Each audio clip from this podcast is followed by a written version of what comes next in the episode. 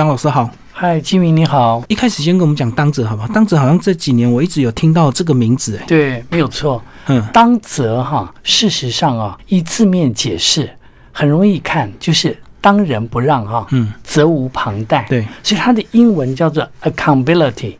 英文不是有一个字根 accounting 的意思，就是说是会计的意思，嗯哼，就精算。那 count on me，c o u n t，you can count on me，意思就是信任。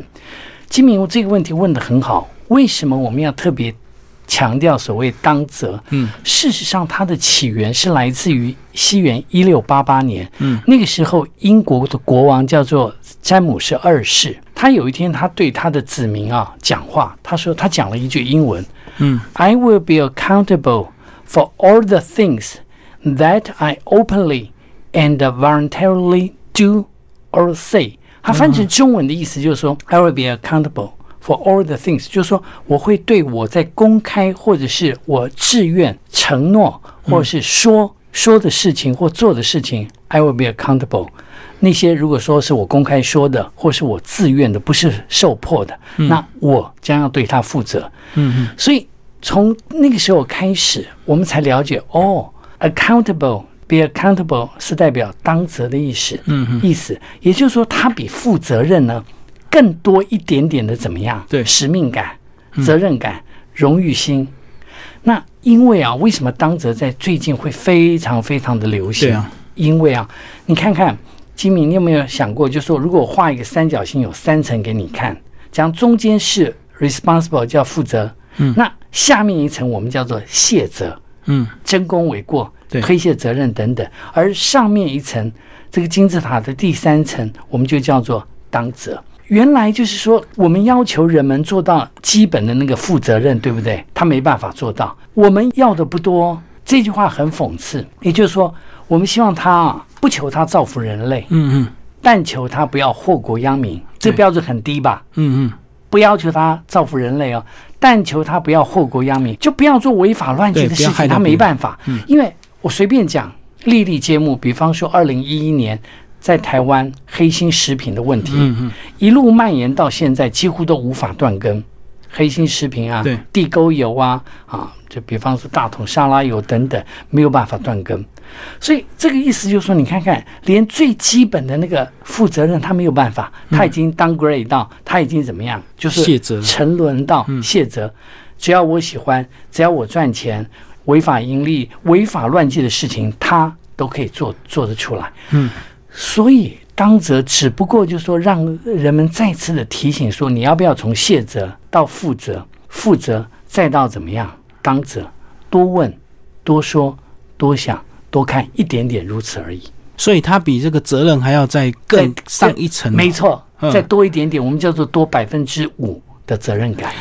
突然想到一个例子，就好像这个妈妈每天好像煮饭给小孩吃，这是她的妈妈的一个责任。对，如果她煮的很用力、很尽心、很营养、很养生，这个叫当责，哎对不对？对对对，没有错，他也可以随随便便的煮嘛。吃饱也是一餐嘛，那吃的很营养也是一餐嘛。没错。那金明讲这个例子很好。那如果说妈妈对不对，煮营养可口、美味的餐给小孩子吃，这个是烹调，对不对？对，那我们可不可以讲教育？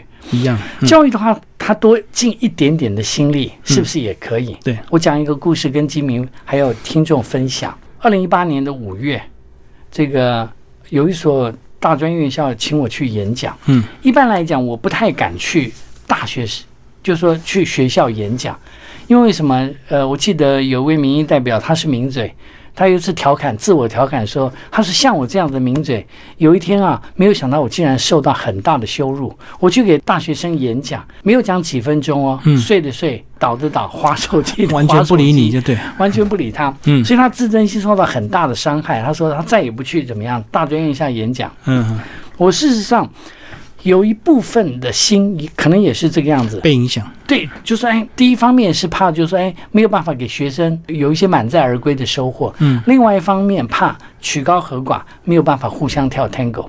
嗯可是那一次呢，就是盛情难却，所以我还是勉为其难的啊去这个学校演讲。当天呢，那老师呢在开场的时候，他很兴奋告诉我。老师，你看看台下有一百多个、一百八十个学生哦，来自于五个系所啊，哇，我们很高兴。那我心里心里怎么样？有一点纳闷，心想是：诶，他们是被动参加还是主动参与？所以在开场的时候，为了要拉近跟学生的距离嘛，嗯我就跟大家讲，装可爱嘛，否则没人爱。我说，各位亲爱的同学，大家好，下午啊在听演讲。根本就是挑战人类体能的极限，所以对报各位报告一个好消息哦，你们可以打瞌睡，但只有约法一章哦，不可以打呼，因为你一打呼会吵醒隔壁的人嘛。嗯，对，那学学生哄堂大笑，觉得很快乐。从那边开始，从这边开始，然后你知道金明这一百八十个学生，因为是阶梯教室，你知道学生怎么做？全部都往后坐，每次都这样。对，仿佛这个前排啊有喷洒农药一样。嗯，那可是呢，很有意思哦，只有三个学生，他们坐在第一排。那是很少数。对，让我印象很深刻。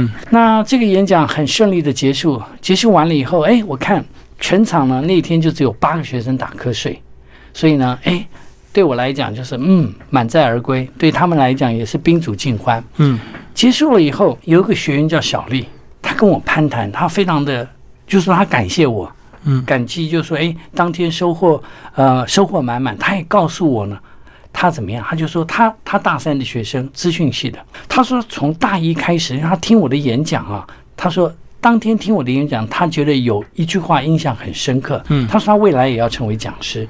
能够将善的知识啊传给他的听众，所以他从大一开始就听演讲。嗯，那我勉励了他几句之后，我才知道他是当天坐在前排的，哦就坐在三个其中一个三个其中之一个。嗯嗯所以后来呢，我印象很深刻。我回去以后，我对自己写了一句话，在我的日记里面：学生准备好了，老师自然出现。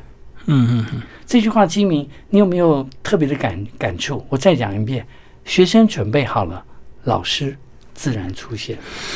我懂，就是当你心态准备好之后，你就会发现或观察到生活周遭有很多你可以学习的没错，人事物，对不对？没错，金明讲的非常正确，就是正合我心。因为以前我我后来我回想自己大学在念书的时候，也是坐在后排，嗯因为我对于所学的东西，第一个我不感兴趣，嗯第二个我不愿意投入，所以第三个就是我变成逃避的心态。我懂。可是同样的那个学科，照样照样同学考一百分啊，嗯可是对我而言，我是怪天怪地怪别人怪老师等等，嗯我就不会怪自己。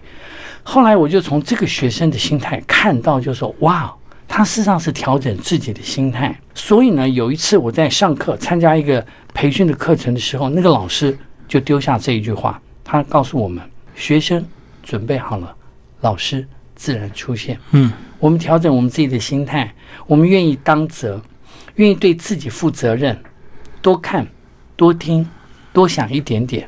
嗯，成功的果实，学习的收获就是你的。所以，我们谈到这个地方，我想说一句：当责从停止抱怨开始。嗯嗯，以前我就是要怪天怪地怪别人，我从不会怪自己啊。所以从我这个写这本书的时候，哇，我就发现，事实上从我自己开始停止抱怨。对，确实有有时候我们都会认为说，因为这个环境或资源不够，所以我们没办法做一些想做的事情，或者是原生家庭的连累，让你不能够去冲刺这样子。那其实还是有很多这个自己心态上或技巧上的一个调整是可以开始的。没错。嗯嗯嗯，就跟以前我们不是听过一个那个很老的一个故事，两个和尚，一个说要去什么南海嗯。干嘛，然后那个另外一个和尚说等他存够钱，呃，结果那个穷和尚马上拿着行李就出发了。我就立刻行动哈。对啊，立刻就行动，根本就不用去担心说啊，我要怎么存够钱，或或者是我要学好英文，或者是我要怎么样。嗯哼，他就 just do it 啊。对对对，嗯。等你到当地之后，你很自然就很快就会学上了。对，嗯没错。好，那个张老师把这个五个章节先稍微区分一下。好，OK，这本书哈，共好从当则开始，我把副标定为一句话，叫“思维不翻转，结局就翻盘”。嗯嗯嗯，什么叫做思维不翻转，结局就翻盘？就像刚刚金明举的例子很好，就是说我们看一件事情有两面，对，对不对？就说 to be or not to be。有些人看到一件事情，比方说，比方说我们今天上班的时候，哎，不小心被怎么样，一个冒失鬼拿了一杯咖啡，就说哎倒在我们身上，嗯嗯，哎，我们西装笔挺，那个时候你可能感觉到心情很不好。对，人生有两面，就像丝丝有两种一样，嗯，一种是你可以掌控的，对另外一种是你暂时无法掌控的。嗯所以我无法掌控的是那个冒失鬼，他不小心怎么样，把咖啡热腾腾咖啡倒在我的西装上面，对，这我无法掌控。环境怎么样变化，这无法掌控。可是我们可以掌控的是，我可以控制自己的情绪，我可以控制，就是说，哦，那我待会要参加一个重要的会会议，我待会要接受访问，虽然我衣服脏了等等，可是不要影响我的心情，这个我可以掌控，这个就叫做思维。嗯嗯，所以我的副标就就把它定为思维不翻转，结局就翻盘。就你怎么样看面临到你身上的一些人、事、物。那我在写这本书的时候，就像金明所讲的，我们这个五五个篇章或者是架构是怎么说的呢？事实上，我要先谈共好这个事情。我们在职场做事情的时候，我做久了以后，我发现一一件事情，我发现呢，我的眼光啊，必须要怎么样向环境、向社会张开，我的耳朵必须要打开。怎么说呢？就是说我如果说只关注，就是说我职场的事情，我只关注就是说我自己是不是能够升官发财，我觉得我不会太快乐。因为现在这个世界的网络哈，每天有发生许多的事情，别人的事情会影响你的存在，别人的痛苦会影响怎么样你的幸福。我写这本书后面有一个故事，这个故事事实上是发生在二零一五年九月二号。你知道那个时候全世界看到一张照片，心里好痛哦。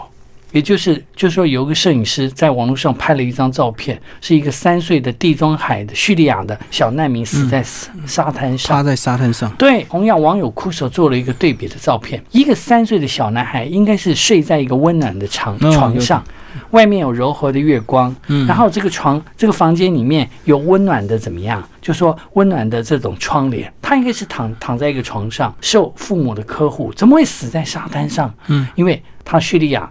战火频仍，所以他必须要逃难。对，当海上难民。他死的那一天，事实上他的哥哥和他的爸爸同样也在这一波的难民潮里面死掉了。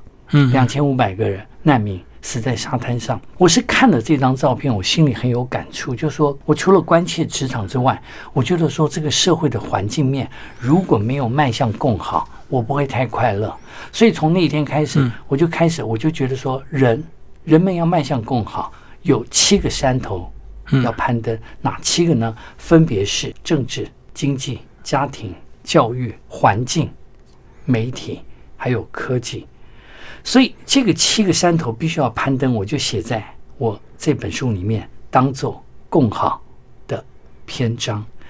这个七个山头环环相扣，你看看，比方说这个政治和经济会互相影响嘛？比方说，中美贸易战是政治的因因素，对，可是却影响到好多国家的经济。所以，共好这个七个山头，就是我这一篇这本书里面很重要的一个架构。那我看呢，从这个第一篇到第五篇，好像这个顺序确实是从一个人到一个组织，对不对？一直到团队，一直到最后这个共好的年代，整个一个大方向、大国家这样子。嗯，所以是不是一定要从自己开始？那第一篇就讲到思维不翻转，结局就翻盘。是，嗯。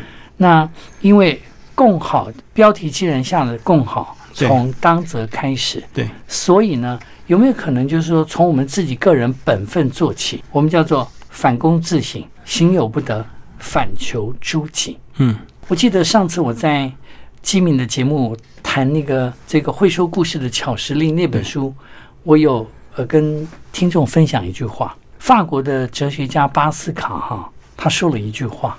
他说：“这个世界的动乱都是来自于一个人没有办法好好的待在自己的房间里面。”这句话，这个我不知道听众还有没有记忆。那我再重复一一句：我说的慢，是代表就是我们陷入深深的思考。我们可以怎么样？快思慢想，多一点思考。这个世界的动乱是来自于一个人，他没有办法好好待在。自己的房间里面，也就是他没办法独处。第二，他没有办法忍受孤寂，所以他一定要跑到外面去。我们不要讲说兴风作浪，我们不要说，可能就是他要要到外面去寻求各种不一样的一些追求，才能够满足他空虚的心。对，好，那所以呢，为什么我要从个人当着这个地方开始？做起，乃是要唤起，就是说，我们可不可以从自己心心中的那个良知、嗯自觉，去找答案。我多年前啊，我常常在两岸三地三三地要去给企业授课，你知道吗？多年前我去中国大陆授课的时候，因为前一天都要住这个商务旅馆或酒店等等，嗯在呃差不多是二零零五年啊开始，这两岸三地要去授课，在那个年代，可能就是那个时候，FB 可能是二零零八才出来的，所以当网络还没有那么风行的时候，某种程度，你前天到旅馆，晚上事实上相对孤寂。那如果说你没有看电视或上网络的时候，怎么打发？那个时候我就训练自己沉思，嗯，或写一点东西，或在外面走走对，看看，就说我要懂得忍受孤寂。自己相处，这自我相处，所以从那一刻我就开始思考，就说这个个人当责的重要性，因为你只有慢下来，多一点思考，你才知道前面的方向。所以我在书中举了很多的例子，基敏大概也不陌生，就是说前一阵子个人当责，我随便举，瑞典有一个十六岁的女孩，瑞典哈、一个十十六岁女孩叫桑伯格，她有感于就是说全球暖化造成的一些问题。所以呢，她勇敢发声，而且她在联合国向全球的领袖发表演讲。她怒吼，就说：“你们不要只光说不练，因为我的未来已经被你们卖掉了。嗯嗯，个人当责，十六岁就可以做，对对对，更何况我们。所以这是个人当责的部分。嗯哼，然后里面有讲到一个循环啊，这个当责循环跟受害者循环，对，好像你如果一直抱怨的话，你就一直重复现在所谓的这个受害者循环。没错。当你开始当责，然后心态改变，做一些改变之后，你好像就往另外一种良善的循环去。没错，这有点类似正向思考或是负面思维。嗯嗯，你知道这个最近这几年来啊，忧郁症哈、恐慌症、对，精神病、精神不快乐等等，活得很痛苦等等，这种情况占文明病就的第二位。就这种文明病，为什么社会这么进步，物质这么这个这个这个舒适等等，可是人们的精神不快乐，有没有可能就像刚才嗯这个基民所讲的负面思维、受害者循环，他永远都要参与所谓的复仇者联盟。嗯，他永远都觉得别人对不起他，所以他开始要反扑，对他开始要怎么样复仇等等，不是说不好，而是说这样子会不会让我们自己陷入所谓那个无底洞？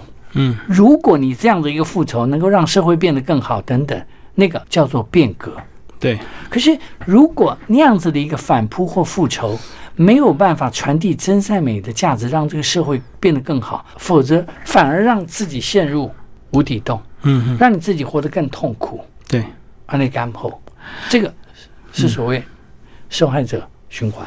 所以说，如果说你真的有一些职场上的不如意，其实最好的反扑就是让自己能力更强，或者是 更加的当仁不没让。错，更加当仁不让，没错。对对对，然后拿出你的当责的态度，自然之后那个职场或者是上司看你的角度就会完全不一样。完全同意。嗯哎，你讲的很好，就是让你变得更强嘛。对，因为影响力的本质在于实力的展现。你实力强，别人靠过来。对，因为确实有时候你也许想要做一些事情，可是当你还没有成果的时候，难免会受到一些质疑，或者是会被一些批判。那你只好这个硬着头皮把它做出成效出来。完全同意。对啊，那如果你觉得就停止停下来了抱怨，那也许长官就认为你本来就是这样的人，你果然就陷入所谓的被害者循环。没错，被害者循环，受害者循环，哈，没错。所以我记得，就是蔡依林好像在第一次领金曲奖的时候，她上台说一句话：“感谢评审，感谢生命中我的好朋友，支持我的人，嗯同时我还要感谢那些在生命中。”我发展成长的过程中，那些不看好的我、不看好我的人，或者是甚或是攻击我的人等等，因为他让我有一种不服输的力量站起来。对啊，因为蔡依林你怎么看她都绝对无法想象她能够变成所谓的天王天后级的人物，对不对？因为其他个子很娇小，嗯然后呢呃就是很一般，然后歌声你觉得她歌声也没有特别的好听。让你这个会亮耳啊，或者是怎么样？可是她能够熬到透过她自己的本身不停的一个这个激发，然后能够熬到变成所谓的天后的一个地位。嗯，是，所以呃，他花了很多的努力，成功的呃，成功并非偶然嘛，对而是必然。所以不论在他在歌艺、作曲、舞蹈方面等等，都展现了惊人的才华。就变成一个全方位的全方位的嗯，因为如果你用个别条件来看，你可能会觉得他身高不够，嗯，那比不上林志玲，那你觉得他歌声可能也比不上阿妹那么哇高亢嘹亮，对不对？可是他就发展成全方位的一个这个位置。是，所以个人当则从反求诸己开始。好，那当你个人当则之后呢？接下来呃，就讲到所谓的团队当则，来跟我们讲团队的部分。好，团队的当则，我们这么说哈，在一个团队哈，有一种现象很俏皮，他说有四种人。那四种人呢？我们叫做 everybody、anybody、somebody and nobody 这四种人 是什么意思呢？我举一个例子给你听。比方说，有一天在我们这个团队里面呢，哎，我们的主管或最高领导说，哎，大家呢怎么样？上班呢要准时，嗯，开会要守时，这个要求不为过吧？基本基本嘛，嗯，对不对？好。可是呢，他这样子的宣布的意思就是说，他相信 everybody，希望 everybody 每一个人都能够遵守我们团队的规范。OK，而且呢，他这样子的要求，他相信对于 anybody 任何一个人来讲都是不难的事情。同不同意？好，已经两种人嘛。但是呢，这个规范下去之后，我们要团队开始团队合作才能够把事情做好。嗯，可总有 somebody 一些人，有一些人他不怎么样。遵守这样一个规范，嗯，反而反其道而行，所以搞到最后变成大家有样学样，变成 nobody。愿意遵守我们团队的规范，嗯，所以小从一个团队的规范，比方说守时啊，比方说怎么样遵守团队的规约啊，比方说保持厕所的清洁啊，或者是乃至于再怎么样，我们在使用公共的措施，比方说在捷运上，我们希望不要大声的喧哗，不要干扰别人，不要乱站。不要乱怎么样抢占，嗯，啊，抢占座位等等，或是不要乱吃啊，吃东西饮食等等，这个也算是一种团队的规约嘛。所以，我们就要看看组团队的呃当责里面这四种人是不是可以让他变得更好。Everybody, anybody, somebody, nobody。所以，你同样可以举一个正向的力量，就是哎，我们希望这个这个大家都能够。不要做违法乱纪的事情，因为这是 everybody 都应该 follow 的。我我讲一个反面，就是不要做违法乱纪的事情。然后他认为 anybody 都应该秉着良知来怎么样遵从。所以呢，他这样做的话，嗯，somebody 那如果说有 somebody 他 violate 他破坏这个团队的规约，那最后可能会变成 nobody，没有人愿意怎么样把主管的要求。当做一回事，对。当有一些人不遵守规定，他没有受到一些惩处的话，自然本来遵守的人他也不会遵守。对，没有错。所以在团队当责部分呢，事实上我们还可以这么说：我们现在往正向的地方去想，一个人可以走得快，可是一群人可以走得远。前一阵子呢，就是有一个青年的团体，他他叫做 Rethink，他们的创办人叫做黄之阳。他有鉴于这个海洋生态环保一直被破坏，海洋的垃圾很多，嗯，所以他竟然编了一本，跟他的团队，他们只有三五个人哦，编了一本叫《海洋垃圾的图鉴》。他编这个海洋垃圾图鉴，意思就是他把他们去捡了很多净滩，捡了很多的垃圾，他把所有的垃圾拍出来。比方说保利龙啊、吸管啊等等，他拍出来。他说这些东西就是我们随手丢的垃圾，这些东西就是让那些绿蜥龟、让那些怎么样海豚、让那些海龟吃下去，然后怎么样？死掉的那些惨状是人们造成的。竟然编了一个海洋垃圾的图鉴，他每一个垃圾把它拍起来，所以让世人警醒说：我们不要只有在海洋环保日的时候去净滩。嗯，你平常你小小的作为就可以拯救海洋，这是团队当责的案例。而且只要我们少制造的话，这个他们就不用捡的那么累。对，没错，从源头做起。对对对对，嗯，好，那讲完团队，接下来就。扩大到更大，很多团队就会变成一个组织，对不对？对，像比方组织当时的，就是很多的企业现在流行所谓的 CSR（Corporate Social Responsibility），这个我们叫做企业的社会责任。比方说呢，我们现在。很多的食物事实上是被浪费，而不是被吃掉。所以呢，很多的就是很多的企业或公益团体等等，他们这个组织当着怎么做呢？他们说，食物银行需要你，你可以创造食物的新价值，把那些怎么样即将要过期或者是还可以被再利用的食物，你不要丢掉，你可以给一些发送给一些善心团体。等等。对，所以他这样子的一个呼吁，包含所谓米其林的五星主厨，他也号召他的厨师团队做出一些怎么样可口美味的一些营养的产品，给那些吃不起的穷人团体或弱势团体等等。有一部分是不要浪费食物，有一部分就是说，哎，我做一些五星级主厨，我做一些东西给那些弱势的弱势团体或流浪汉等等。组织当责，就用这个现有的这些即将过期，但是还可以这个还是有一定的营养、一定能食用的东西，把它重组之后变成一个这个非非常美味可口的东西。没错，所以重点有时候是技术还是蛮重要的。没错，嗯嗯，所以三个层次：个人当责、团队当责、对组织当责，我们都可以多做一点点。好，那最后一个部分就讲到整个这个。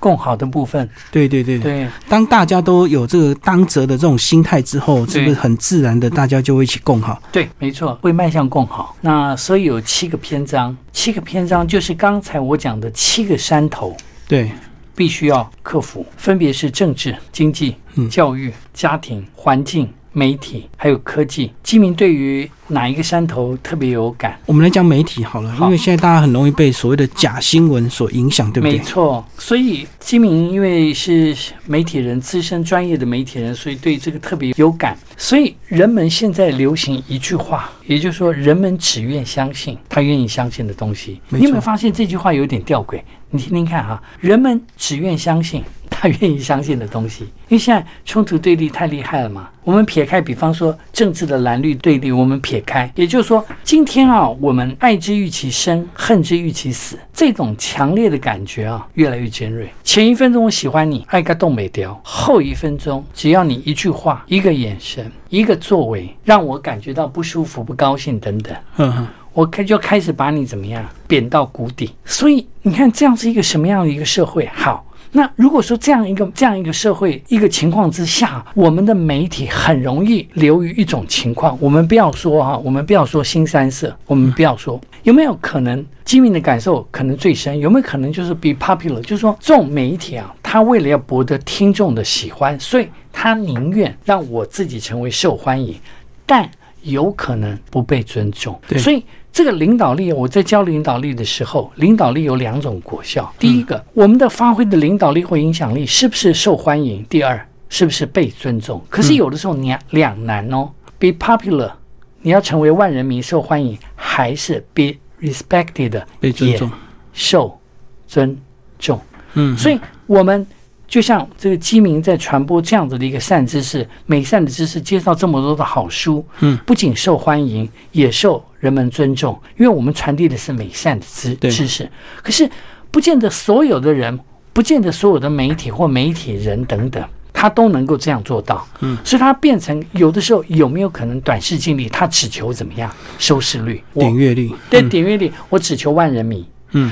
所以在这样一个过程中，可能很多传播出去的知识或新闻等等资讯偏差、扭曲，甚或造假。所以这个就是我们所担忧的媒体，因为这个媒体已经跟怎么样人心的，就是说信任感、不信任感已经挂钩了。因为就像。上次我跟金明聊，就说诈骗集团太多了嘛，每一天在网络上面的钓鱼软体一大堆，没错。我要送钱给你，我我继承了一些财产，我要送送钱给你等等，他一天到晚都要骗你嘛。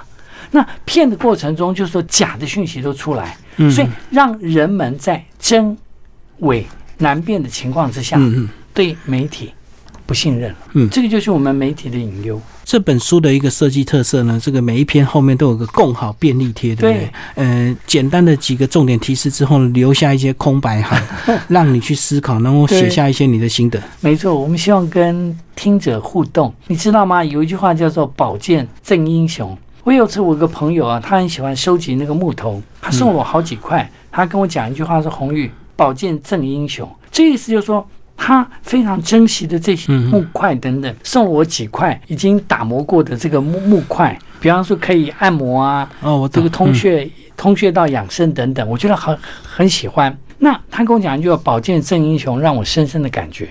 所以今天就像金明所讲的，假如我们今天写这本书，不见得会所有人阅读或喜欢你等等，对，没错。可是呢，如果说有一个我们讲知音难寻，有一个人他看了这本书，他看了后面的便利贴，他看看我们所传播的一些原理原则，然后后面这个便利贴可以让他有一些 memo，对，可以把他的想法也放进来。嗯，某种程度是不是我们的莫逆之音？这种莫逆之音不用多，一个就可以了。什么意思叫一个？